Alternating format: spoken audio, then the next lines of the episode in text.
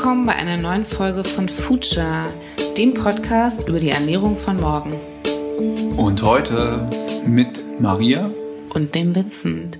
Wir fragen uns, wie 2050, wenn wir laut WHO hier 10 Milliarden Menschen auf der Welt sind, wie wir die alle satt bekommen sollen und das auch noch gesund. Weil bis jetzt haben wir schon 2 Milliarden Menschen, die sind übergewichtig und eine knappe Milliarde von uns, die hungert. Hallo Antje, schön, dass du da bist. Hallo ihr beiden, schön hier zu sein. Hallo auch von mir. Hi Vince. Wir machen übrigens heute unser erstes totales Corona-Interview sozusagen. Wir sind jeder woanders. Vincent und Antje in äh, München, Maria in Berlin. Aber das wird alles super. Fast als würden wir an einem Tisch sitzen. Genau, haben wir geübt die letzten Monate. Und außerdem bist du ja eigentlich sowieso nie an einem Ort länger. Du nennst dich unter anderem Culinary Trend Scout mit leichtem Gepäck, aber ohne festen Wohnsitz, wie dein Verlag das so schön schreibt.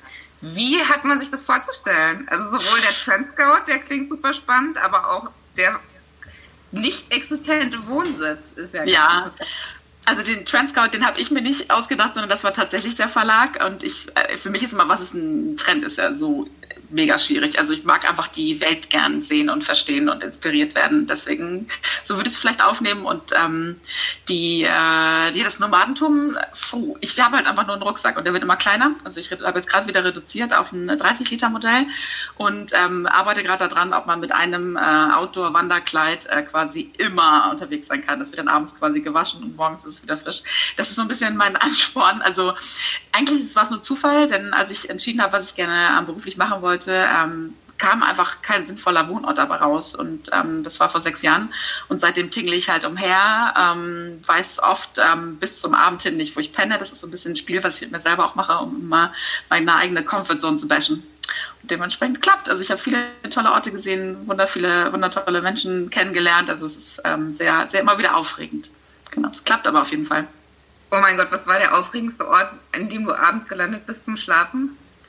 Uh, also ich hatte einmal, ähm, ich war auch oft blank, kann ich direkt die Hosen runterlassen. Also ich habe äh, oft wenig Kohle gehabt und ich war zu einem ganz coolen ähm, äh, Gastkochen mit meinem Freund, der zwei Sterne in ähm, Kanazawa, Japan kocht, in ähm, New York. Und ich war tagsüber in der Gramercy Tavern und wir haben gekocht und waren total fancy und die Kochjacke musste gebügelt sein. Ich hatte nicht mehr genug Kohle fürs Hostel und habe mich schon auf der Straße schlafen sehen, habe die Ecken schon gecheckt und dann habe ich doch nochmal gejammert und dann habe ich ähm, in einem ganz schlimmen Hostel in New York ähm, vor der Toilette auf dem Boden geschlafen und ähm, ganz kurz kurz nur, damit morgens, als die Leute dann irgendwie sich waschen kamen, ich schon weg war. Aber das war so das Krasseste. Aber auch das habe ich entspannt überlebt und stand dann wieder in der Küche. Also geht alles. Wir haben ja das Glück, dass wir also ich, dass ich es freiwillig mache. Also zu sehen, wie viele Menschen auf den Straßen leben, ähm, die da durch ganz krasse Umstände teilweise auch hingekommen sind, das ist eher das Schlimme. Und ich finde, gerade dann da sich irgendwie so auch mal auf Augenhöhe zu begegnen, ist eigentlich eine tolle Erfahrung. Ja. Und die Entscheidung dazu, dass du gesagt hast, du willst nirgendwo mehr wohnen? Wo, wo, war denn dein letzter fester Wohnsitz? Und bist du irgendwo gemeldet? Oh Gott, das würde mich auch. Um Gottes Willen. Ja, das ist ja Deutschland. Ähm, da geht das nicht ganz so gut. Ich bin gemeldet bei meiner ähm, tollen Schwester, wo ich auch mal wieder aufschlage. Die hat ähm, vier ganz coole Kids und dementsprechend muss ich halt auch mal da sein, um zu gucken, wie die wachsen.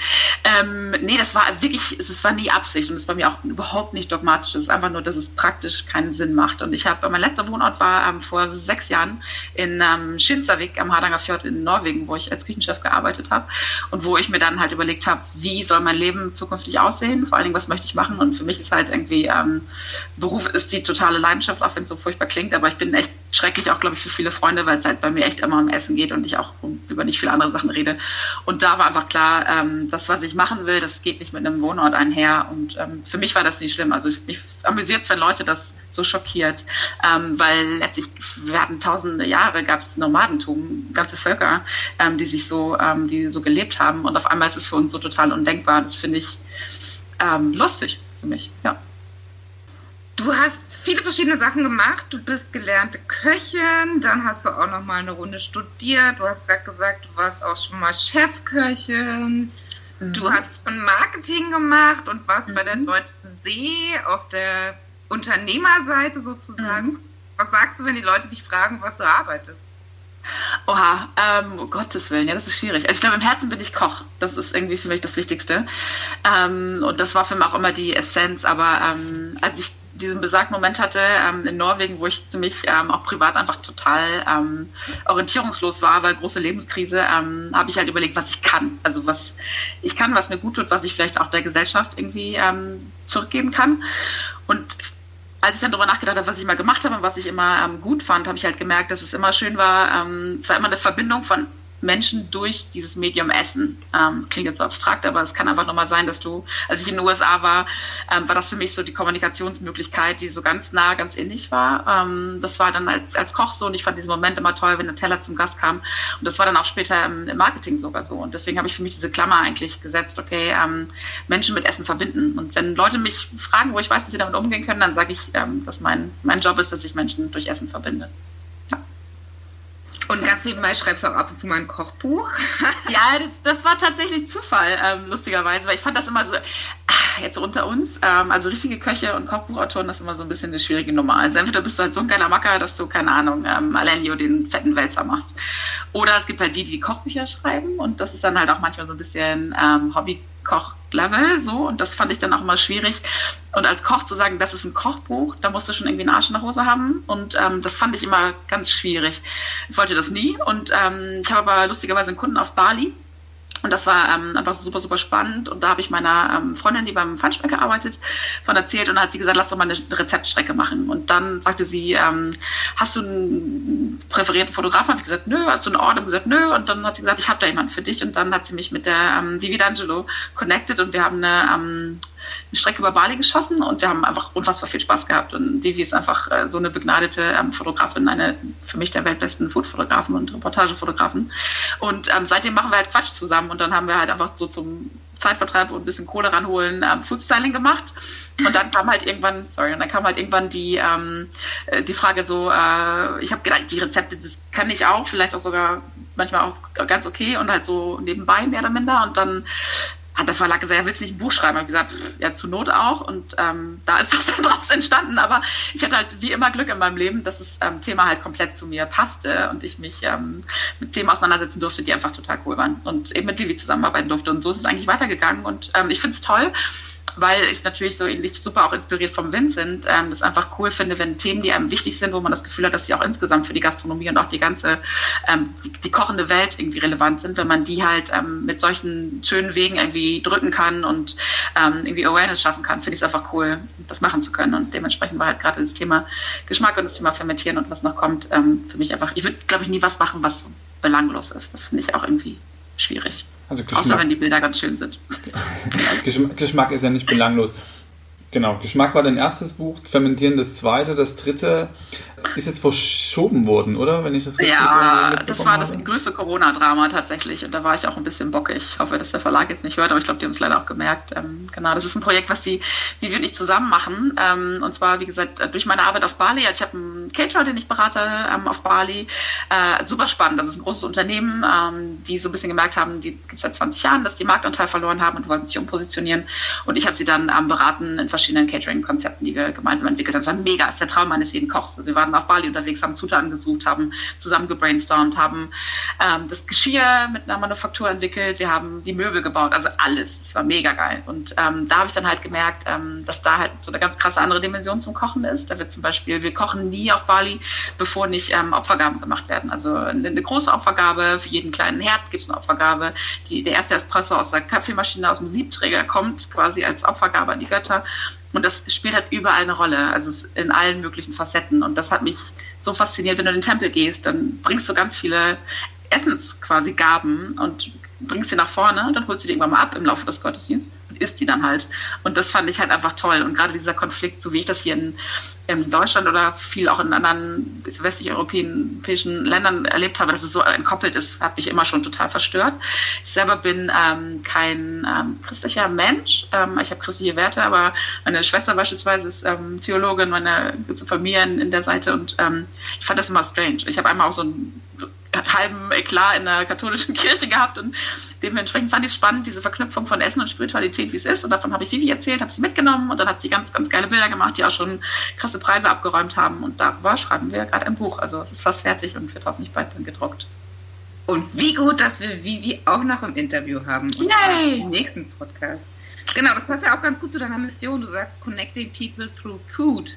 Mhm. Und jetzt, ich meine, Geschmack ist natürlich eine zentrale Komponente von Food. Was ist denn für dich guter Geschmack? Und vielleicht kannst du auch noch mal kurz was über das Buch erzählen. Also wir wissen ja, es gibt diese fünf Geschmacksrichtungen. Dann habe ich jetzt gelernt durch dein Buch, die Anzahl der Geschmacksknospen, die sind bei Babys und Kleinkindern mhm. noch viel, viel mehr als bei Erwachsenen, was irgendwie Total. heißt, verliert unseren guten Geschmack, oder? Das ist so, genau. Also es gibt verschiedene ähm, Facetten, die ich halt auch in der Recherche fürs Buch einfach gelernt habe. Ähm, also was ist Geschmack? Also Geschmack ist einmal so ganz ähm, physiologisch zu erklären, also die, die Wahrnehmung der Grundgeschmäcker, ähm, die wir im, im, Mundraum wahrnehmen, halt auch nicht nur auf der Zunge, wie man immer denkt, sondern halt im kompletten Mundraum erfüllt sind die ähm, Geschmacksknospen, das ist wirklich sind Rezeptoren, das ist Schlüssel Schloss-Prinzip, ähm, da kannst du quasi nichts gegen machen. Also wie sehr du dich darauf konzentrierst oder wie sehr du ausgebildet bist von deinen Geschmacksknospen sind unterschiedliche Dinge. Es gibt ja auch so die Supertaster, die extrem viel einfach wirklich sensorisch wahrnehmen.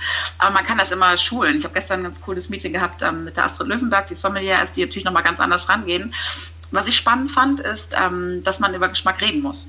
Ähm, dass durch diese Verbalisierung der Geschmäcker ähm, die Facetten auch größer werden. Denn erst wenn ich etwas beschreibe, ähm, gehe ich auch expliziter vom Gedanken her da rein, das zu differenzieren. Ich will es dem anderen irgendwie klar machen und dadurch kann ich halt äh, lernen, was ja wirklich im, im, in der Verkostung von Wein passiert. Das sollten wir auch einfach mehr machen. Also ich bin ja echt total ähm, Freund davon. Auch in der Küche ist es ja oft so, ich weiß, wie die Tomate schmeckt. Scheiß weißt du das. Also du weißt vielleicht, wie Tomaten generell schmecken, aber wie die eine, die da vor dir liegt, schmeckt, das weißt du garantiert nicht. Und das kannst du auch nur diese, für mich ist das ja neben all diesem physiologischen auch ganz große Menge an irgendwie Magie. Also für mich ist halt dieses, dieses Wunder der Natur flasht mich wirklich. Also ich sehe immer wieder Dinge, wo ich denke, das ist krass. Also das können wir niemals so konstruieren und es ist alles schon natürlich da und trotzdem nehmen wir es im Alltag gar nicht wahr. Und dieses Quäntchen irgendwie Unerklärbarkeit finde ich halt super reizvoll beim Geschmack. Also natürlich hast du dann auch nochmal die, die ganzen Aromen, die du ähm, im Riechkolben wahrnimmst, die ganzen ähm, feineren ähm, Zusammensetzungen, die sich dann auch wieder an unterschiedlichen Orten treffen, die du modifizieren kannst, wo die Fermentation ja nochmal eine riesen neue Welt aufmacht, was auch total spannend ist. Also wir haben im Buch auch den Fokus auf die, vor allen Dingen auf die geschmackliche ähm, Umwandlung ähm, gelegt. Aber einfach zu sehen, dass zwischen all dem, was man irgendwie erklären kann, was mega schlecht eigentlich erforscht ist im Vergleich zu anderen ähm, Bereichen, was ich auch total spannend finde. Das, was wir immer erleben, ist super schlecht erforscht. Aber dass du halt manche Sachen nicht erklären kannst. Und gerade so das reizt mich halt voll. Ich bin selber halt, ähm, ich muss mich auch nicht, habe manchmal Pipi in den Augen, wenn ich esse. Also wenn Sachen so richtig, richtig gut sind, dann kommen mir schon mal die Tränen. Aber ich habe halt so verschiedene Level von Wohlbefinden mit so einem wohligen Herzen, zu so Gefühlen, die in den Arm strahlen. Und ich denke immer so, Gott, bin ich da die Einzige? Haben das andere Leute auch noch? Kann man da mal drüber reden? Und das würde ich irgendwie ähm, total cool finden, wenn wir da einfach tiefer rankämen. Und ähm, was ich jetzt schweife ich aus, aber was ich oft auch denke, man hat oft den Alltag, wo man wirklich von einem Gebäude ins nächste Gebäude geht und es, man ist immer nur so losgelöst von Natur, ist nur in künstlich gemachten Sachen und was dann allein so ein bewusstes Essen eines Apfels oder das Zerzupfen eines Salatblattes und dann riechen und essen, was es dir eigentlich nochmal wieder so eine Wiederverbindung mit der Natur geben kann, die ja so einfach ist, ist ja eigentlich wie so ein Pocket-Urlaub. Und dass wir das nicht nutzen, schockiert mich. Und da so ein bisschen irgendwie einen Anstoß zu geben, würde ich halt cool finden. Und auch so wie gesagt, für, für die Kochbranche einfach mal, probier da erstmal und dann denk mal nach und sei irgendwie, such nicht nach Sicherheiten, sondern sag einfach, was schmeckst denn da und was könnten da passen? Und das finde ich cool. Ähm, das mit dem Pipi in die Augen, also das gibt es ja tatsächlich und das ist auch, ähm, kenne ich auch, hatte ich jetzt erst im, am, am Chiemsee am Wochenende mit einem Matthias, aber, äh, also Bo Bootweise quasi, aber ähm, Geschmack ist nicht erklärbar, hast du gesagt. Oder nee, wir reden zu wenig über Geschmack und ähm, es ist noch nicht, es sind alltägliche Sachen, die nicht er erklärt sind oder viel zu komplex. Ja. Macht es macht es Sinn? Also nimmst du, nimmst du dann nicht die Romantik und die Pipi aus den Augen, wenn du es erklären könntest? Wäre das nicht die, nee, genau. die Gefahr? Ich, also ich, äh, also es kann ja, kannst du zu einer philosophischen Diskussion hochhämmern. Ne? Also ich Wieso? glaube, du kannst, könntest super viel, könntest du noch erklären. Ich glaube daran, dass manche Sachen nicht erklärbar sind, weil ich auch tatsächlich glaube, da haben wir auch schon drüber geschnackt, ob, ähm, ob ich eine Art von Energie in, irgendwie in Essen reinbekomme. Welche Energie ist sowieso schon im natürlichen Produkt? Wird die, ähm, ist die anders, wenn das ähm, ökologisch ähm, angebaut wird oder wenn das in, in der Masse angebaut wird? Also was ist es eigentlich, bei all dem, was wir verstehen können, vielleicht geht es doch runter auf das, was unerklärbar ist. Und wieso ähm, wollen wir uns darauf nicht einlassen? Also ich glaube gerade diese, diese, ähm, dieses bisschen an Magie, auch dieses, wie kann ich eine Emotion transportieren? Kann ich die transportieren durch Essen? Das ist eigentlich das, was ich das Spannende finde und ähm, was auch, glaube ich, unsere Branche einfach reizvoll macht, dass, ähm, dass es immer noch ein bisschen Magie ist, die, die zwischen Leuten entsteht. Das ist irgendwie ich, ich etwas weitergebe an dich. Ich habe vielleicht eine Vorstellung von einem Gericht und ich gebe das dann an dich weiter. Du nimmst das in dich auf und es manifestiert sich in dir im Optimalfall. Das ist halt für mich total spannend und ähm, das machen andere Leute mit, mit Kunst, andere Leute machen das mit Musik und ich finde das toll, wie es funktioniert und dass durch dieses ganz Innerliche, ähm, das ist ja mal wieder diese Aussage mit dem, es gibt nur zwei Sachen, wo alle Sinne ähm, quasi involviert sind und ähm, beim Essen hast du einfach die Möglichkeit, so krass an die Leute ranzukommen, das ist für mich ist cool. Und selbst auch bei Corona jetzt zu sehen, okay, ähm, äh, so viele Sachen haben wir uns aufgebaut, aber da gibt es vielleicht auch diese eine Connection, ähm, die kannst du halt irgendwie, kannst halt immer spielen und die ist irgendwie immer da. Das finde ich reizvoll. Also ich freue mich über das Unerklärbare, aber ich bin auch ein Science-Freak. Also ich liebe Zahlen, ich liebe Naturwissenschaften. Ich habe äh, in meinem Studium äh, Chemie, Biochemie geliebt äh, und finde es cool, das auch in der Küche zu verstehen und auch mitspielen zu lassen. Ähm, finde es aber toll, dass im Endeffekt ist die Natur sowieso immer schlauer als wir. Das ist, finde ich, eine tolle, ähm, so ein bisschen entmächtigende, aber darin auch wieder beruhigende ähm, Erkenntnis. Du berätst Gastronomen oder ja, ganze Firmen, ne? Zum mhm. Beispiel auf Bali. Wow, also wie kommt man nach Bali? Und ähm, was wollen die von dir genau haben? Also machst du ein komplettes Konzept? Fangen die bei Null an und sagen, ey, mach mit uns mal den Foodtrend 2021. Wie mhm. kommt die Zusammenarbeit zustande und wie sieht so ein Projekt dann so im Detail aus? Sollst du jetzt nicht wahnsinnig groß ausführen, aber ja. dass man mal eine Vorstellung dafür bekommt. Also ja, also von bis, es fängt, ähm, als ich überlegt habe, dass ich das machen möchte, das war natürlich super schwierig. Und ich habe einfach stumpf mal äh, gegoogelt, wer macht denn sowas auch oder wer braucht denn sowas auch? Und da hat irgendwie das Universum mir diese Bali Connection wirklich über Nacht geschenkt. Und das war für mich ein toller Start. Ähm, ich habe auch einen kleinen Laden in Hamburg beraten, das war schön, die betreue ich immer noch. Aber jetzt inzwischen ähm, berate ich mit einer ähm, großen Agentur ähm, in Frankfurt mit den FB Heroes. Und ähm, wir sind eigentlich, machen vor allen Dingen Konzeptentwicklung wirklich, wir geben den Leuten Ideen. Also wir machen, bauen komplette Gastronomie ökonomische Konzepte auf. Ähm, das beinhaltet natürlich immer auch einen Blick ähm, in die Zukunft. Ne? Also wir haben gerade ein Konzept geschrieben, ähm, ziemlich sportlichen Timing für ein Hotel, ähm, was 2024 eröffnen soll. Ähm, was heißt das? Ne? Also was heißt das mit Blick auf die Trends? Was wird dann gegessen? Was ist dann relevant? Ähm, haben wir irgendwelche Pandemie-Situationen, die wir bedenken müssen? Also das passiert aber auch ganz praktisch, dass ein kleiner Laden umpositioniert werden soll und ähm, wir aber ein neues Konzept spinnen. Ich finde es immer toll, ähm, wenn wir ganzheitlich arbeiten können.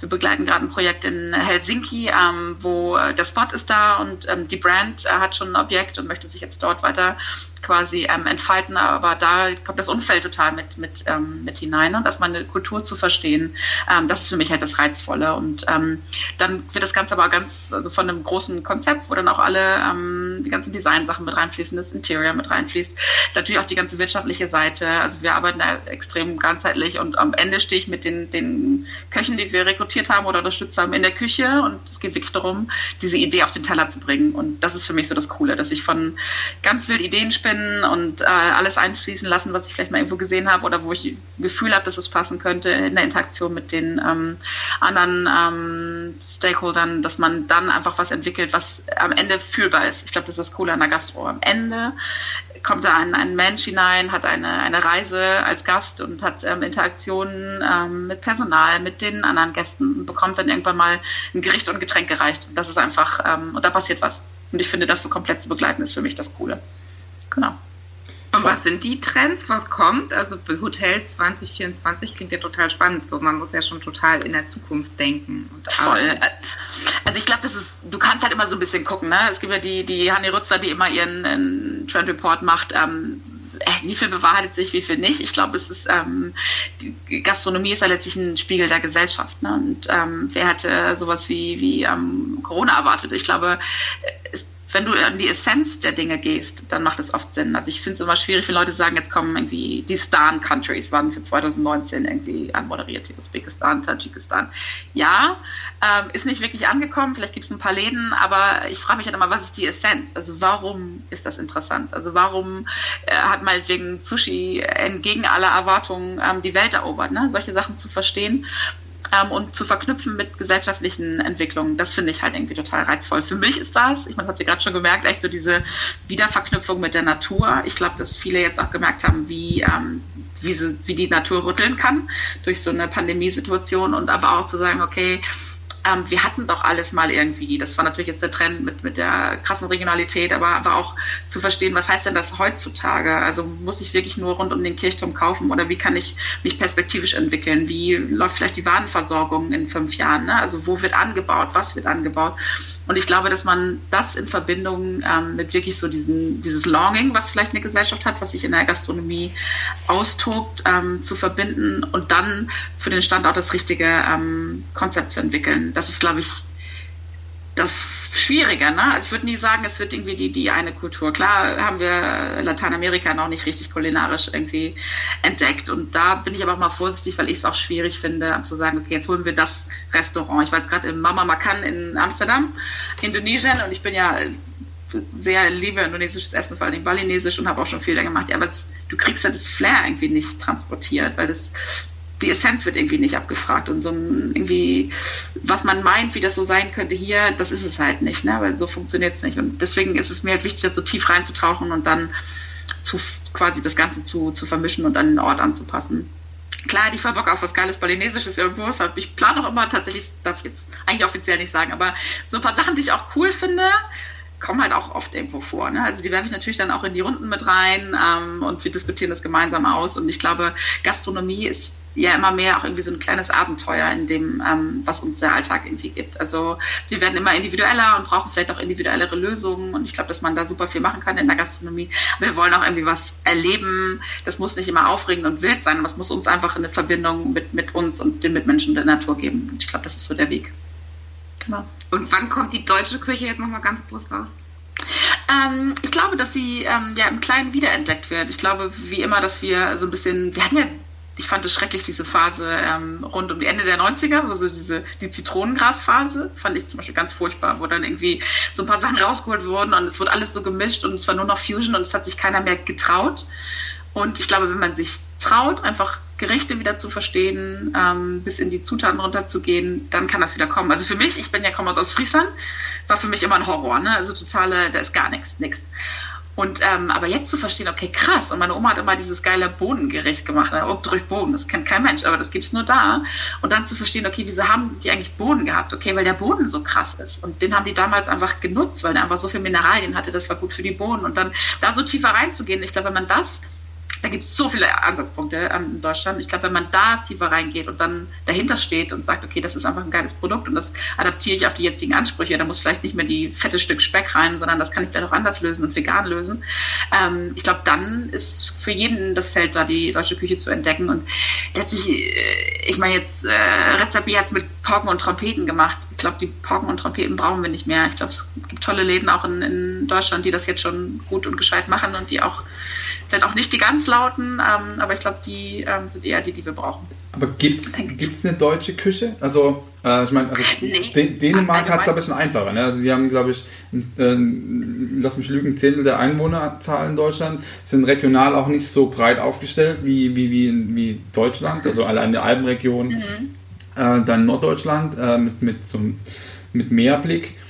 Gibt es eine deutsche Küche oder macht es überhaupt Sinn, über eine deutsche Küche zu reden? So als, als also, weil es gibt ja auch keine französische Küche an sich. Also, Null. Es gibt, gibt, auch keine balinesische Küche. Es ist totaler, äh, totaler Unfug, das glaube ich auch. Also ähm, wie will man das auch, also will man das, dass es irgendwie die neue deutsche Das ist halt die Frage, genau. Man, also, genau, ja.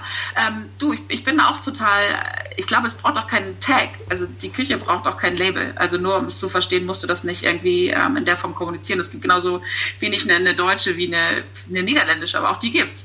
Und ich glaube, von diesen komischen Gedanken wegzukommen, ne? also ähm, die, die gute französische Küche, die, äh, keine Ahnung, entspannte italienische Küche ist auch spannend. Auch da gibt es komplizierte ähm, Rezepturen. Also ich glaube, differenzierter reinzugucken. Und vielleicht ist das auch so, ich sag mal, ähm, kulinarische Globalisierung irgendwie 3.0, ähm, dass wir uns mal von diesen Klischees auch irgendwie lösen und Sachen versuchen, vernünftig zu verstehen.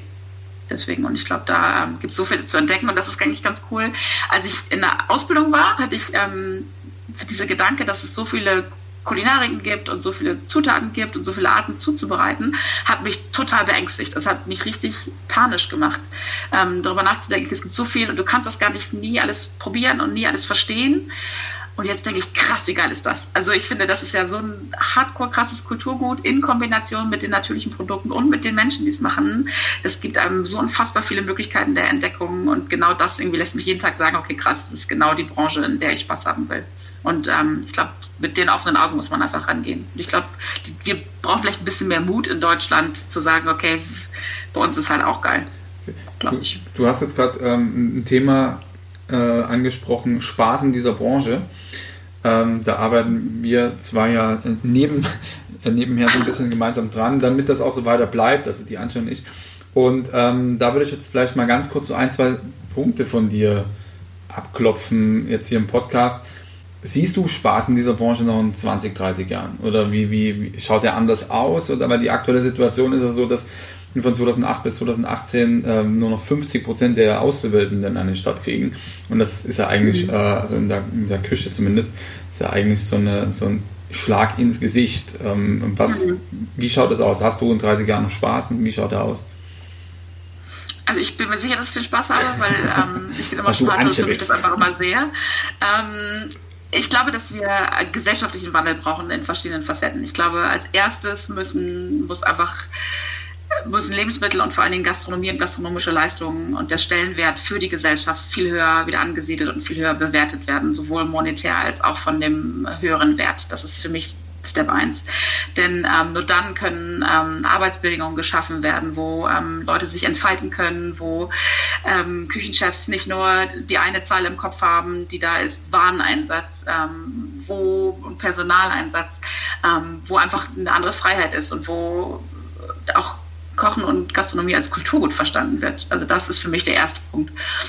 Ähm, ich verstehe, glaube ich, viele Köche mit dem, wie sie sich verhalten. Ich selber stand auch an, an vielen ähm, Pässen schon und wurde zusammengeschrieben ähm, und hatte nicht immer ähm, die Erfahrung und die Größe, damit umgehen zu können. Ähm, ich glaube, dass die Zeiten vorbei sind. Ähm, es gibt viele tolle ähm, deutsche Gastronomen, die sich vorbildlich äh, aufstellen in dem Bereich. Wir reden ja auch oft darüber. Das Problem ist, glaube ich, dass das Führen nicht gelehrt wird. Und auch das ähm, sowas wie New, York, äh, New Work ist ja überhaupt undenkbar in, in der Gastronomie, weil halt ähm, die Sicherheit irgendwie fehlt. Und ich glaube, wenn wir einfach einen anderen Blick auf, ähm, auf Gastronomie und auf Kochen haben, kommen wir auch dahin, dass, dass sowas auch ganzheitlicher verstanden wird und auch nachhaltiger aufgebaut wird. Aber ich glaube, ähm, dazu braucht es halt noch einige Schritte und braucht es auch Leute, die sich dazu äußern. Und ähm, ich glaube, die Türen sind einfach nicht offen. Ne? Also dieses ist halt immer noch eine Parallelwelt. Gastronomie ist eine Parallelwelt, was hinter der Küchentür passiert, ist eine Parallelwelt. Ähm, das zu öffnen und einfach eine Transparenz zu schaffen und ein Miteinander zu schaffen, würde ich als Basis erstmal sehen. Und ähm, ich habe mit 19 die Kochausbildung angefangen. Ich wusste genau, warum ich es machen wollte. Das war eine total harte Ausbildung und ich habe ziemlich gekämpft, um es durchzuziehen das muss nicht sein. Also ich finde, wenn sich jemand entscheidet, äh, mit etwas so Sinnlichem wie ähm, Lebensmitteln und so einer sinnlichen Interaktion mit Menschen zu arbeiten, dann musst du ein ganz anderes Netz bekommen, also eine ganz andere ähm, Begleitung auch in der Persönlichkeitsentwicklung. Und ähm, ich glaube, da sind wir jetzt. Wir sind ja nicht mehr vor 50, 60 Jahren, wo du irgendwie gedrillt wurdest, etwas zu tun, ähm, um es irgendwie, heute stehen Maschinen da, die das vielleicht irgendwann mal machen. Also ich habe mein erstes Ausbildungsjahr nur geschnitten, nur geschnibbelt, nur Feinkostsalate geschnibbelt. Ist Schmarrn. Also wenn ich jetzt den besten, mit der meisten Liebe geschnittenen Feinkostsalat gemacht hätte, ja, aber darum geht es ja letztlich nicht mehr. Und ich glaube, sich darauf zu besinnen und auch den Mut zu haben, als Gastronom zu sagen, was ist denn wirklich mein Produkt? Was ist denn die Leistung, die ich wirklich rausbringen will? Und ähm, ich glaube, dass da geht es mit Effizienz halt einfach entweder entkoppelt oder, oder, ausgehebelt oder anders definiert. Und ich glaube, da müssen wir einfach hinkommen. Also kompletter Paradigmenwechsel ist einfach nötig, um die Gastronomie zu ändern. Aber ich werde Spaß haben und ich glaube auch ganz viele andere, weil ich glaube, dass wir jetzt gerade echt an einem Turning Point sind, wo so viele Leute das auch sehen und wo hoffentlich auch vor allen Dingen die Konsumenten sehen, was da alles passiert und wie wichtig das ist. Ja, ähm, also mal unabhängig von der Gastronomie, Tönnies gibt ja auch nochmal einen Blick auf äh, aktuelle Zustände in der lebensmittelverarbeitenden Industrie, die mhm. ähm, wovor viele Leute zumindest die Augen äh, verschließen, bewusst. Also ich meine, so schlimm ist es in der Gastronomie glücklicherweise nicht. Ähm, zumindest die, die ich so kenne. Aber ähm, nee, da bin ich äh, bei dir, dass es da dringend äh, Bewegung braucht und wir an einem äh, hervorragendem Standpunkt sind, die auch tatsächlich umzusetzen oder in Gang zu bringen. Mhm. Absolut. Wir haben halt viel versaut in den letzten Jahrzehnten, ne? Das denke ich halt immer wieder. Wenn ich an meine Großeltern denke, wie da auch die Transparenz war, ne? Die wussten alle, wie die Lebensmittel wachsen, die wussten, wie die Tiere aufgezogen wurden. Und dann gab es irgendwie so eine Gap und wir haben uns alle mitreißen lassen. Das war irgendwie cool. Und die ganzen großen Ketten kamen, das war irgendwie cool. Und jetzt checken wir, wie uncool das alles war. Also alles war halt plötzlich da. Zurückdrehen. Ja, hm? alles war plötzlich ja. da und niemand musste sich um irgendwas kümmern und äh, alles genau. war immer verfügbar und ähm, nee, war, war eine coole Zeit, glaube ich, äh, vor allem für unsere Eltern, aber ähm, um den schwarzen Peter dann mal in deren Schuhen zu lassen. äh, aber jetzt, genau, jetzt muss halt mal ein bisschen was anderes passieren und das äh, relativ zeitnah. Ja. Genau. Ich würde gerne nochmal von der, ja, bei der Gastro bleiben, aber nochmal auf, auf groß gehen. Du hast in deiner Bachelorarbeit als Ernährungsökonomin über die Erfolgsmessung im Event Catering geschrieben und zu der Zeit, glaube ich, auch parallel bei Kofler gearbeitet. Also das war ja genau. die besten Insights, die du hättest kriegen können, vermutlich. Hast du denn in dem Bereich auch Verbesserungsvorschläge und würdest sagen, wie man das in Zukunft besser machen soll? Uff. Ähm, ja, damals war es halt einfach spannend, weil ich das, äh, ich bin ja lustigerweise, ich liebe dieses ganz äh, Sinnliche und das ganz Kreative, aber ich liebe es halt auch Sachen, also ich liebe Zahlen und ich finde es einfach spannend, das zusammenzubauen. Und die Bachelorarbeit damals, die, ähm, da ging es halt einmal um die Prozesskostenrechnung. Wie kann ich auch ähm, quasi Prozesse in gastronomischen Betrieben anders ähm, bewerten, weil da sind wir ja auch im totalen Niemandsland erschreckenderweise. Also wirtschaftlich, ähm, auch analysetechnisch sind wir in der Gastronomie echt noch super weit hinten. Also wo andere ähm, Betriebe sich komplett auseinandernehmen können, sich neu erfinden können. Ähm, heißt es in der Gastro, das muss so sein, das haben wir immer schon so gemacht. Davon würde ich mich komplett lösen, weil ich glaube, dass darin auch ähm, ganz viele Möglichkeiten sind, auch nachhaltiger zu arbeiten und auch ähm, ein besseres Personalmanagement zu machen. Also das, dafür würde ich immer plädieren und ich glaube, da kann man irgendwie einfach noch andere Wissenstransfermöglichkeiten ähm, nutzen. Das haben wir bisher noch nicht getan, weil ich glaube, ich auch Gastronomen sind halt meistens haben halt Bock auf Kochen. Also Köche haben Bock auf Kochen und haben nicht so Bock auf Rechnen oder Kalkulieren oder Planen. Und ich glaube, dass wir inzwischen die Möglichkeiten haben, den Leuten auch diese, diese Pain zu nehmen und zu sagen, es gibt eine Möglichkeit, wie du das auch in den Griff bekommst und dich auf das konzentrieren kannst, woran du Spaß hast. Und ich glaube, da sollten wir auf jeden Fall noch mehr tun. Ähm, und klar, für mich die zweite Variante war halt eine Marketing-Sicht ähm, Zufriedenheitsanalyse. Also mich hat es immer wahnsinnig ähm, gemacht, wenn dann die Aussage war, es hat sich ja keiner beschwert. Ähm, und ich glaube, es gibt immer noch Gastronomien, die arbeiten so. Aber ähm, jetzt die, die Kunden, die Gäste oder das Personal? Wer soll also, es sein? gibt auch, nee, also natürlich soll das Personal auch zufrieden sein, aber wenn es um die Zufriedenheit und um die, ähm, die, die, Produktleistung ging und mhm. ähm, wer befragt denn seinen Kunden irgendwie schlau oder wer ähm, nimmt denn wahr, wie die Reaktionen sind? Viele Leute machen sehr intuitiv richtig und da ist der Laden immer voll, die haben viele, viele Kundschaften, aber gerade in einem Bereich wie einem Catering oder auch einem Event-Catering, wo vielleicht auch die, die Frequenz der Veranstaltungen ähm, halt nicht so hoch sind, ähm, dort war es halt für mich immer total wichtig zu verstehen, okay, wie ist denn mein, mein Produkt wirklich angekommen? Also welche Möglichkeiten habe ich und auch welche Möglichkeiten zur Weiterentwicklung habe ich. Ne? Denn nicht umsonst gibt es Caterer, die, ähm, die jahrelang auf der gleichen Stelle stehen, das Gleiche machen. Irgendwann ist der Zug abgefahren. Ich meine, das war zum Beispiel der, der Fall auf Bali. Ähm, die haben das alles gut gemacht, aber halt das Gut war halt zehn Jahre später einfach ein anderes Gut. Und ich glaube, dass wir da noch mehr den Mut haben müssen. Ne? Es gibt ja gerade ähm, diese, diese Nummer mit die ganzen Bewertungen auf Google oder auf TripAdvisor, alle regen sich auf. Ja, ähm, ich finde es auch schwierig, wenn, wenn jemand ein Problem hat, ist es immer der richtige Weg, das anzusprechen. Aber habe ich auch andere Möglichkeiten, mich irgendwie auszutauschen. Ne? Also ähm, ich würde das schon spannend finden, wenn man mehr Transfer aus ähm, Wirtschaft und Wissenschaftsbereichen in die Gastronomie nutzbar machen würde. Aber das da reden Vince und ich ja auch öfter drüber, ne? Wenn du halt äh, Koch bist und Unternehmer bist, dann manchmal bist du einfach auch froh, wenn du da Sachen hinbekommst. Und ich glaube, dass es so viele Tools schon gibt und so viele noch entwickelt werden könnten mit dem Know-how aus der Küche. Denn es gibt ja fast keinen Mikrokosmos, kein kleines Unternehmen, was so viele Bereiche darstellt wie ähm, gastronomischer Betrieb was ja super, super reizvoll ist, aber das kann man natürlich gar nicht immer alles können. Und ich glaube, dass wir da noch super viel voneinander lernen können. Das ist natürlich immer das Schwierige, wenn die Berater, ähm, jetzt erzählen die irgendwas und die haben halt sowieso keine Ahnung von irgendwas. Ähm, Finde ich auch schwierig, äh, weil du musst natürlich eine Gastronomie rede ich mir auch ein, ist so individuell, dass du auch irgendwie quasi so ein bisschen aus dem Holz sein musst, um das zu verstehen. Aber ich glaube, dass es einfach super viele Möglichkeiten sind, die Köche wieder dahin zu bringen, äh, mit Sicherheit das zu tun, was sie gerne tun. Und ich glaube, dann alles andere, auch die Personalführung, Teamführung, rutscht eigentlich nach. Das glaube ich. Frage richtig beantwortet? Nee, ne? Ich bin nicht ganz oder? Gibt hier kein richtig oder falsch. Nein, äh, super spannend.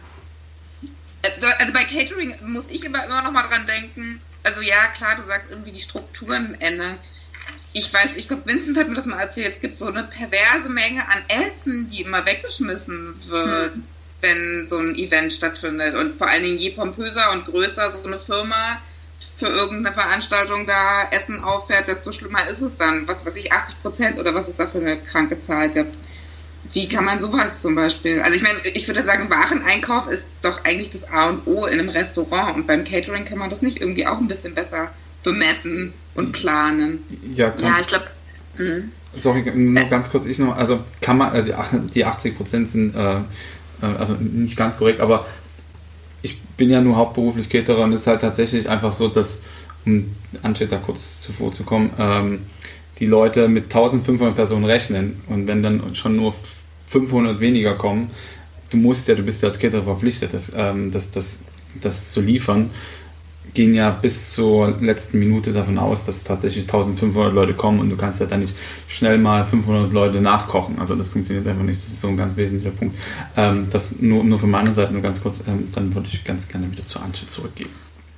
Alles gut, aber ich habe auch ein drastisches, drastisches Beispiel. Wir haben ein, ich brauche irgendwie einmal im Jahr brauche ich auch so ein fettes Catering, was ich mache, wo mir so richtig die Düse geht und ich ähm, ordentlich Respekt davor habe. Das war letztes Jahr in Kopenhagen. Ähm, das war ziemlich wild und ähm, aber auch äh, gut erfolgreich. Und dieses Jahr hatten wir eine Anfrage für 60.000 Leute bei einem großen Event ähm, an der Ostsee und das war gerade, da bahnte sich Corona an. Und ähm, genau da kamen wir halt in diese Situation. Ne? Also wie viel planst du gerade in so einem Scale, ähm, was kannst du machen? Und ich glaube, ähm, dass man da auch wieder mutig sein muss. Also wir müssen uns, glaube ich, davon entfernen, dass immer, ich sag mal, wie früher, ne, alle Chevys im, im Buffet voll sein müssen, dass Sachen auch irgendwie limitiert sein können. Das glaube ich auf jeden Fall. Ähm, schlaue Fallback-Optionen haben, ist, glaube ich, auch immer sinnvoll. Ähm, das macht Vincent ja auch viel und auch viele andere Betriebe. Es gibt ja diese coole No-Show-Soup, die ich auch ziemlich cool finde, dass man einfach sagt, was mache ich denn mit Überhängen? Wie kann ich denn damit sinnvoll arbeiten? Wir hatten bei diesem Riesen-Event quasi auch alle Tafeln vorher angefixt. Aber das, das bisschen Unberechenbarkeit bleibt natürlich immer. Also ich glaube, es kommt aus verschiedenen Bereichen. Wir arbeiten ähm, gerade auch im, im, Blick auf die, die ähm, Produktionsplanung, auch im à la carte Geschäft, ähm, kann auch sowas wie künstliche Intelligenz uns halt total dabei unterstützen, sinnvoller zu planen. Weil jetzt, jetzt geht halt alles so Pi mal Daumen. Ne? Also einer guckt irgendwie sich den Wetterbericht an, der andere guckt, wer irgendwie Schulferien hat und der dritte ähm, hat irgendwie immer Angst, in die Scheiße zu kommen und produziert 20 Prozent über. Und ich glaube, dass da einfach ähm, noch super viel mehr Spiel ist, um ähm, Food Waste zu vermeiden. Aber da gibt es ja auch zum Beispiel vom, vom Vincent super viele coole Ansätze, einfach auch anders zu denken.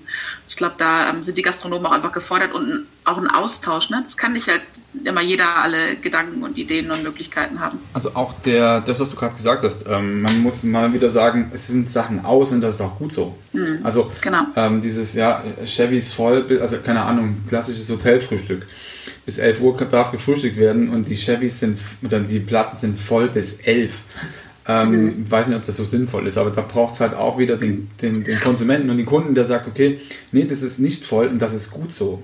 Mhm. Aber da haben wir inzwischen, also es ändert sich auch tatsächlich. Also wir machen gerade ein cooles Projekt im Taunus, wo wir genau daran arbeiten. Also wie können wir das optimieren?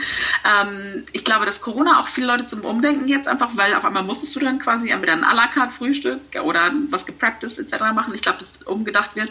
Und wenn irgendwann mal, das ist so mein Traumprojekt, ähm, ich würde so gern mal ähm, das Airline Catering einfach mal ändern. Ich finde das so furchtbar, diese einfolierten oft nicht gut schmeckenden Dinge, wovon die Hälfte entsorgt wird, schrecklich. Und dass wir Lebensmittel so wenig schätzen und dafür dann auch noch so krasse Arbeitsbedingungen teilweise in Kauf nehmen, wie man sie bei Tönnies etc. gesehen hat, das muss sich komplett ändern. Und dann gibt es einfach auch schlaue Lösungen, wie man daran arbeiten kann. Also das wäre, wenn Vince mal Bock hat, irgendwie die Riesenmission, Airline. Airline Catering, ähm, ja, voll ja. bin ich, bin ich dabei. Mach mal. Cool. dann kann ich auch mal im Flugzeug wieder was essen. Genau. Sofern man noch fliegt. Ne? Ja, okay, Entschuldigung, habe mich wieder geoutet. wer, wer, wer, weiß, ob Nein, dann machst du es für den, für den Zug. Wobei, ja. bei der Deutschen Bahn gibt es ja immer ganz nette Pro mit irgendwelchen ja, fancy Köchen. Die wird ja, ja besser. Ja, die ich habe Angst vom Wein. Ich habe oft dann im Zug merke ich so, okay, ah, jetzt ein Glas Wein und dann traue ich mich nicht. ich dann denke so, ah, was ist es wohl? Aber vielleicht gibt es ja noch was Gescheites. Ja. Du hast erzählt, du bist bei verschiedenen Agenturen, unter anderem, was ich total spannend finde, auch bei Sweet Sneak Studios. Das ist eine Agentur mhm. in Kopenhagen. Kannst ja. gerne auch nochmal in ein, zwei Sätzen sagen, was die machen. Auf jeden Fall, die Agentur besteht aus Ladies. Da würde mich ja. jetzt sowieso interessieren, wie ist es um die Frauen in der Foodbranche bestellt? Also du bist ja eine. Mhm. Wie viele spielen mit und wie viele sollen es noch sein? Boah, also ich habe das große Glück, dass meine Eltern mich so quasi erzogen haben, dass ich außer biologischen Unterschieden keine Unterschiede zwischen Männern und Frauen gekannt habe. Und ähm, das äh, war großes Glück. In der Ausbildung war das dann äh, großes Erschrecken, weil ich aber mal gecheckt habe, okay, äh, das sehen aber nicht alle so. Ähm, ich habe es mir, glaube ich, ganz gut angeeignet und kann eigentlich, glaube ich, in allen Teams gut arbeiten. Ähm, ich glaube, dass, wenn es wieder um die Gastronomie geht, ich glaube, dass es einfach die Arbeitsbedingungen und Möglichkeiten einfach zurzeit noch schlaue Frauen davon abhalten, in der Gastronomie was zu machen. Die, die dann wirklich dahinter stehen, sind einfach so coole, tolle Frauen, die einfach so viel Passion haben, die sagen, das ist mir aber trotzdem wichtig oder halt ein Umfeld schaffen, ähm, wo dann genau das entstehen kann. Ich glaube, dass wir da super viel zu tun haben. Ähm, ich glaube aber, für mich ist die Lösung total einfach tatsächlich. Denn ich glaube, in der, in, der, ähm, in der ähm, von jedem Menschen und von jeder ähm, Menschengruppe ähm, und Differenzierung, sei es irgendwie Geschlecht, sei es irgendwie Hautfarbe oder sei es ähm, kultureller Background, steckt einfach so viel Potenzial ähm, an, an, möglichen, an möglichem Input, an Kreativität, an Stärken und an Schwächen. Und ich glaube, wenn das einfach zukünftig mehr genutzt und gefeiert wird, dann ist die Lösung eigentlich offensichtlich. Und ähm, ich glaube, dass wir dafür das Milieu schaffen müssen und auch die, ähm, die Plattform schaffen müssen, wo jeder sich nach vorne bringen kann und einbringen kann. Und dann ist es eigentlich total klar. Und was ich halt die ganze Zeit nicht checke, die ganzen äh, Gastronomen, die sich über ähm, quasi Mitarbeitermangel äh, beschweren, äh, mit der Möglichkeit, äh, dass alle sich wohlfühlen, werden zumindest ähm, 50 Prozent der Bevölkerung, nämlich die weibliche, einfach mal direkt angesprochen. Und ähm, es wundert mich auch mal wieder, dass das Gap gar nicht wahrgenommen wird zwischen ähm, der Verteilung von Frauen und Männern und ähm, Fluid in, in der Gästeschar, aber in der Küche das gar nicht ähm, irgendwie dargestellt wird. Finde ich total eigentlich absurd. Also wieso glauben wir, dass wir mit komplett ähm, männlich ähm, strukturierten, geplanten und erdachten Konzepten ähm, eine gemischte Klientel, ähm, die sowohl männlich als auch weiblich ist, ansprechen können, Bescheid? Ich glaube, wir, wir, ich glaube, wir glauben das nicht.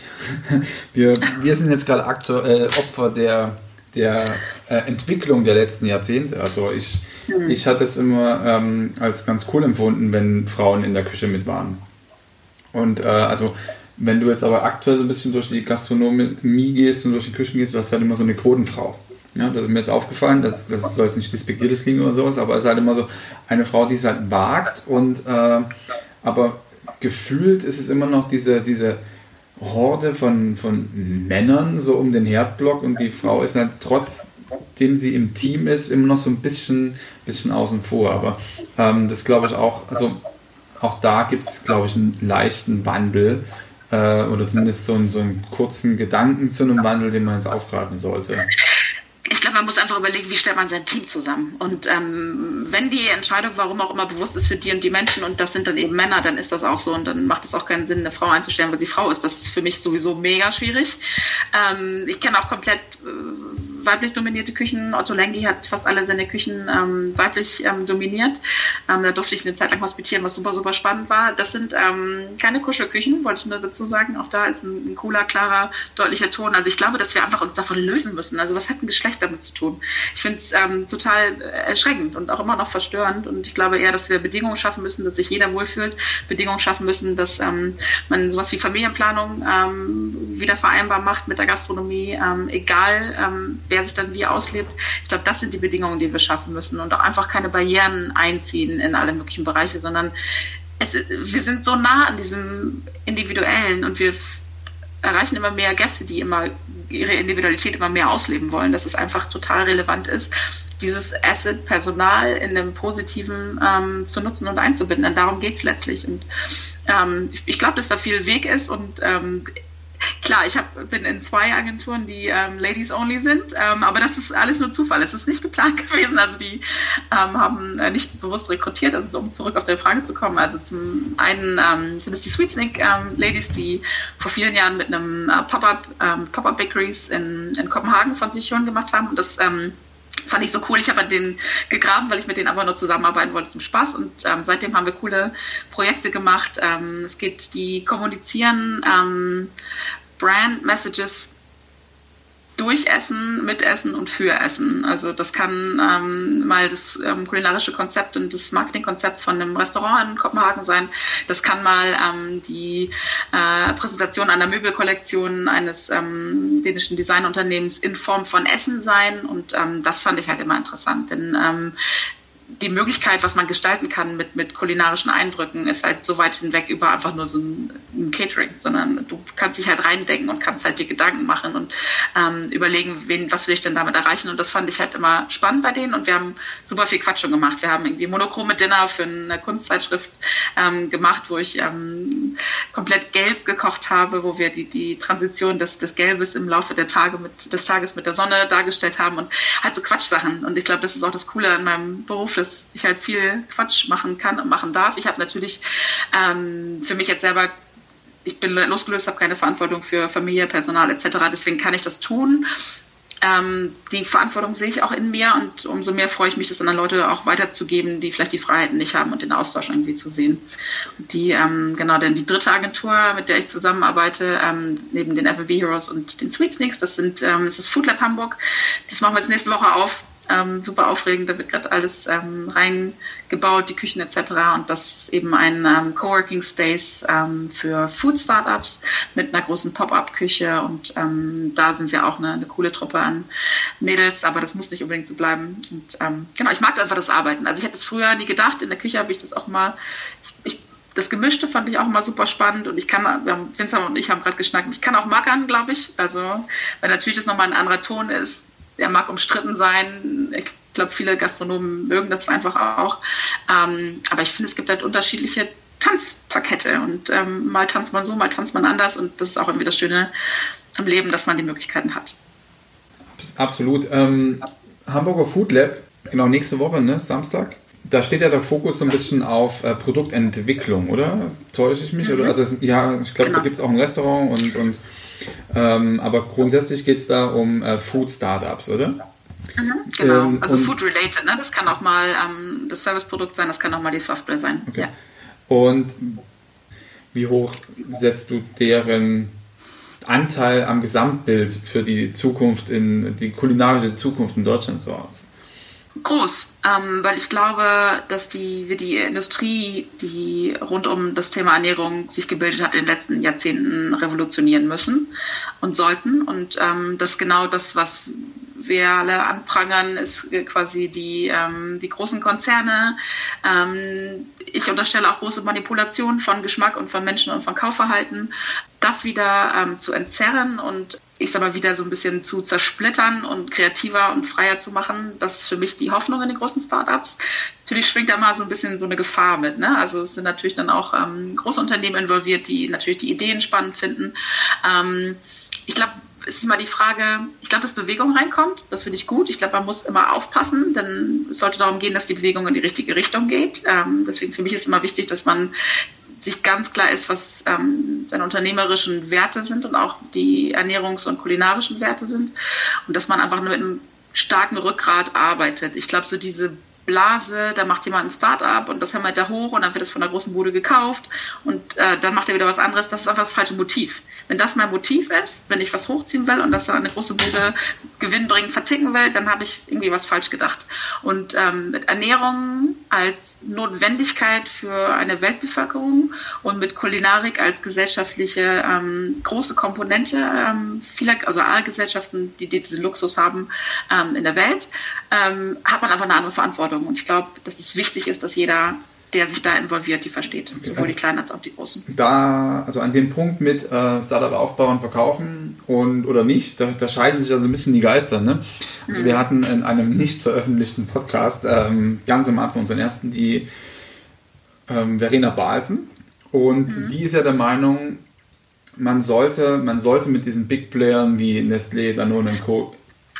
zumindest partiell ins Bett gehen, um sie, mhm. also gute Produkte entwickeln, sie dort zu implementieren, weil die dort eine viel größere Reichweite haben. Ähm, mhm. Weil, also das, was das Problem, was ich sehe, wenn du jetzt jetzt ein nachhaltiges Bier auf den Markt bringst zum Beispiel oder ein, ein Bier wie äh, Knerzie aus Frankfurt, der Den Antes. Mhm. Ähm, also was brauchst du an Kraft, an Energie, an Geld, um da tatsächlich der äh, Brauerei was entgegen und den, den, den ähm, normalen konventionellen Brauereien was entgegenzusetzen, um wirklich zu sagen, mhm. man, hat, man kann was verändern? Oder macht es dann nicht tatsächlich Sinn, zu sagen, Paulana, du, pass auf, ich habe hier ein Bier, äh, ich mache hier ein Bier aus, ähm, aus, aus Restprodukten von Brot. Mach du das doch groß.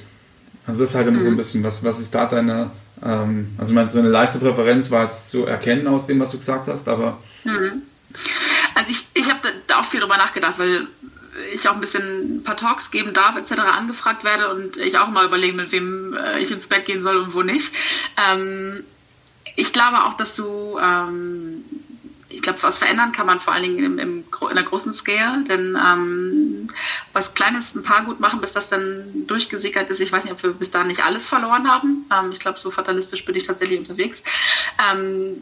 Deswegen glaube ich auch, dass man die Möglichkeit hat, ähm, wirklich auch ein, vielleicht auch einen gesamten Paradigmenwechsel in, mit den großen Unternehmen anzuschubsen. Natürlich ist das ein total dünnes Eis. Und ähm, wie das miteinander definiert wird und wie man die Zusammenarbeit da definiert, ist, glaube ich, auch super, super schwierig. Ich glaube, man kann sich nur gegenseitig auf Herz und Nieren prüfen. Ich glaube, man kann ganz stark und deutlich kommunizieren, ähm, was die eigenen Werte sind und wofür man steht. Ähm, und einfach auf die, ich will nicht sagen auf die Augenhöhe und das Miteinander vertrauen, aber ich glaube, dass es nur gemeinsam nach vorne geht. Ähm, trotzdem muss man natürlich die, ähm, so ein bisschen sich die, ich will nicht sagen, die, die Netze sichern, aber ähm, einfach auch ein bisschen ähm, ein paar Sicherheitsmechanismen versuchen einzubauen und einfach die eigene Motivation auch nach vorne zu sehen. Und selbst wenn ich mal auch große ähm, Ideen, beispielsweise wahrscheinlich ist das Recycling auch durch jemanden entstanden, der mal eine kleine Idee hatte, der wo es dann anders quasi weiterentwickelt wurde ich glaube, dass ähm, insgesamt eine Verschiebung stattfinden wird, ist meine Hoffnung, ähm, weg von ausschließlich Profit zu irgendwie einer gemeinschaftlichen Entwicklung. Sicher dauert das an verschiedenen Orten noch länger, aber ich glaube, wir haben einfach auch eine Verantwortung als hochentwickelte Länder, auch wenn ich das von Deutschland nicht immer sagen würde. Aber wir haben einfach eine Verantwortung, ähm, das, was wir wissen und was wir falsch gemacht haben, ähm, zu ändern, zu verstehen und auch an Kulturen weiterzugeben, die uns vielleicht nacheifern und die sagen, wie cool, die haben das doch auch. Beispiel Bali, jetzt verpacke ich auch meine Sweets, die normalerweise in Bananenblätter eingeschlagen sind, nochmal in die Plastikbox, weil das machen die da drüben ja auch, weil das ist ja cool. Und ich glaube, diese Verantwortung müssen wir einfach auf uns nehmen und wir müssen viel ausbaden und das können wir, glaube ich, nur gemeinsam. Und deswegen hoffe ich, dass es ähm, auch der richtige Weg ist, aber mit Vorsicht und mit klarer mit Ehrlichkeit, also sagen, was ist mir wichtig, was ist euch wichtig, kommen wir da zusammen, ja oder nein und wie können wir das gemeinsam verändern. Also man muss quasi nicht nur das äh, Produkt vertreiben an, an Nestle und Co., sondern die Werte nee. dahinter, oder? Also absolut, halt so absolut. Absolut, ja. Und ich glaube, dann funktioniert ein Produkt ja auch nicht, weißt du. Und selbst wenn ich jetzt, keine Ahnung, wenn ich dahinter stehe und sehe, ähm, dass mit meiner, keine Ahnung, äh, neuen Shampooflasche ähm, 90 Prozent Müll ähm, reduziert werden, ist es natürlich auch in meinem Interesse, dass auch die weltweite Produktion an Shampoo äh, um 90 Prozent im Müll reduziert wird. Ne? Ich glaube, das ist dann einfach auch nochmal die Motivation in der Form. Aber natürlich ist es schwer im Einzelfall zu entscheiden, wie jeweils mit den Ideen und Möglichkeiten umgegangen wird. Aber ich habe noch nie daran geglaubt, dass man Wissen für sich behalten soll. Ich finde das, ich mag das nicht. Es war so lange auch in, in der deutschen Gastronomie und der deutschen Köchen, ich erzähle dir das nicht, ich sag dir das nicht. Was ist ein Schmarrn. Also wir kommen als Gesellschaft nicht weiter, wenn wir Geheimnisse voneinander haben und ich habe das aber jetzt so und ich erzähle dir das nie, weil ich will da hier der Erste am Markt sein. Schmarrn. Und wenn deine Idee gut war und der andere hat sie direkt äh, als MeToo kopiert, dann setzt noch einen drauf und ähm, aber für den richtigen Zweck. Nicht für die Kohle, sondern für eine Zukunft. Was für eine Überleitung, oder? Zur Zukunft? Oh Gott, ich habe Angst. Also an sich nicht, aber vor der Frage. Nein, wir haben immer noch unsere fünf Future-Fragen. Mhm. Außer Vincent will jetzt noch was wissen. Äh, ganz viel, aber da, die, da ich die Antje ja jeden Montag im Call habe, ähm, kann ich die Fragen dann auch noch darstellen. Äh, genau, wir sind nämlich äh, schon recht zeitlich vorangeschritten und ähm, laut meiner Uhr bei Minute 55.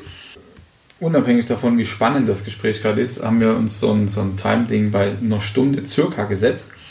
Mhm. Und genau, wir haben am Ende äh, immer so unsere fünf Future-Fragen, weil die, die großen fünf, die hat ja jeder. Ähm, und soll ich mal hier? Willst du? Wollen wir abwechselnd? Du? Ich muss, okay. Also, liebe Antje.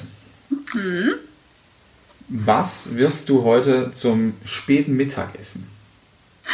Oha, ähm, ich habe noch wie immer gar keinen Plan. Ich weiß aber nicht, wie mein Tag weitergeht. Ich bin gerade bei der lieben Kollegin Friederike und die hat sicher irgendwas im Kühlschrank und ich weiß noch nicht, wo ich heute Abend penne. Ich weiß nicht, wie es morgen weitergeht. Wir haben zwei Projekte zu finalisieren, also es wird quasi dadurch ein bisschen bestimmt sein. Ich lasse mich überraschen. Und wenn ich darf, dann koche ich mit, weil das mache ich sowieso am liebsten. Da, dann wird folgende anschließende Frage eine riesen Herausforderung, weil wenn du nicht weißt, was du eine Stunde machst. Ähm, wie könnte dein Mittagessen 2050 ausschauen?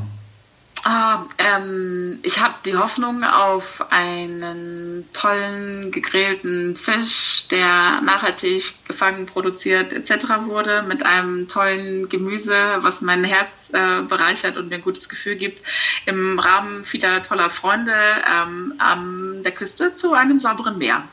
Das wäre mein Traum. Okay, das äh, klingt sehr, sehr, sehr schön äh, ob das jetzt realistisch ist, das wird sich zeigen in den nächsten Jahren, glaube ich. Und eine darauf wieder anschließende Frage ist, aufgrund der Tatsache, dass wir 10 Milliarden werden, sehr wahrscheinlich, so irgendwas zwischen 20, 50 plus, äh, wie könnte oder wie wird, wie wird das Essen von uns allen ausschauen? Also die können ja nicht alle lecker Fisch am, am Strand essen. Wie genau, ich, ich glaube, da hätte ich mich gut darauf vorbereiten, die Frage können, ne? Habe ich nicht. Ähm, also ich glaube, dass wir wieder dahin kommen müssen zu sagen, okay, was wird denn wie ähm, produziert. Ich mag nicht über Produktion von Lebensmitteln sprechen, aber ich glaube, das müssen wir tun. Wir haben in den letzten Jahrzehnten irgendwie, um Protein zu produzieren, ähm, unfassbar viel an, an Energie, an Nährstoffen verballert. Ähm, ich glaube, davon müssen wir komplett wegkommen. Ich glaube, wir müssen komplett pflanzenbasiert ähm, uns ernähren. Wir müssen die Kräfte der Natur wieder ähm, zu nutzen wissen, an Möglichkeiten wie Permakulturen etc. denken, um einfach ich, ich, glaube, dass die Natur eine ähm, definierte Menge an Menschen gut ernähren kann, wenn man ähm, sie das gut machen lässt. Wie die Limitierung ist, ähm, das wissen wir alle, glaube ich, in der Form nicht. Aber ich glaube nur, wenn man sich auf diese Mechanismen und diese Möglichkeiten und Beharrlichkeiten beru quasi beruht und daran orientiert, ist, glaube ich, der einzige Weg, dorthin zu kommen. Wir müssen, ich glaube, es gibt natürliches Gleichgewicht. Das wiederherzustellen, ähm, ist sicher schwierig an dem Punkt, wo wir jetzt stehen, aber zumindest die Orientierung sollte in die Richtung gehen. Also, Hat auch nicht geholfen, ne? Äh, nee, das, das hilft jetzt nicht direkt auf die Frage, gibt aber ein groß, grobes Meinungsbild ähm, dafür wieder, was du glaubst, was wir in, in 2050 essen werden oder nicht. Also, aber das ist ja nicht schlimm. Ähm, wir haben ja, wie Maria schon gesagt hat, keine festgelegten Antworten, sondern ne, feel free. Ähm, aber die vorletzte Frage, die bauen alle so ein bisschen aufeinander auf. Das macht jetzt hier die Sache etwas schwieriger. Aber Nein, gar nicht, Vincent. Also. doch, doch, doch.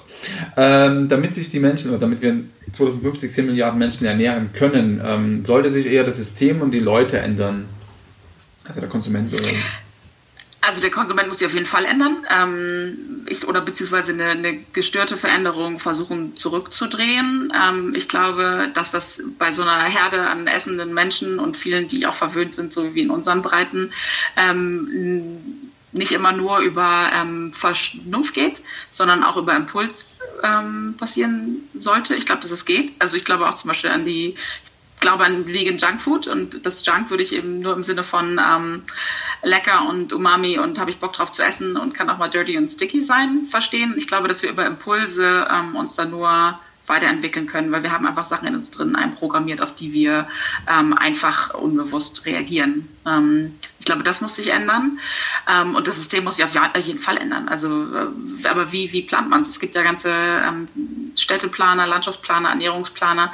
Ähm, ich glaube, dass die wir müssen agiler werden und ähm, verstehen, dass das, was sich irgendwie eingeschlichen hat, nicht die Lösung ist. Und ähm, da, glaube ich, muss von beiden Seiten viel Veränderung passieren. Aber ich glaube, dass jeder Einzelne das für sich machen kann. Und einfach in dem Moment, wo ich irgendwie zu dem Convenience abgepackten ähm, Pseudowurstprodukt, ähm, wo ein Tier mal ganz kurz für gelebt hat und unter schlechten Bedingungen geschlachtet wurde, das einfach mal angucken, drüber nachdenken und sich fragen, will ich das wirklich essen, macht das wirklich Sinn oder kann ich dann einen anderen Weg finden? Und ich glaube, wenn das einfach die Leute, die den Luxus haben, frei über ihr Essen entscheiden zu können und das Essen haben, das schon tun und sich dann noch ein bisschen ähm, gut aufstellen, haben wir, glaube ich, schon einiges verändert.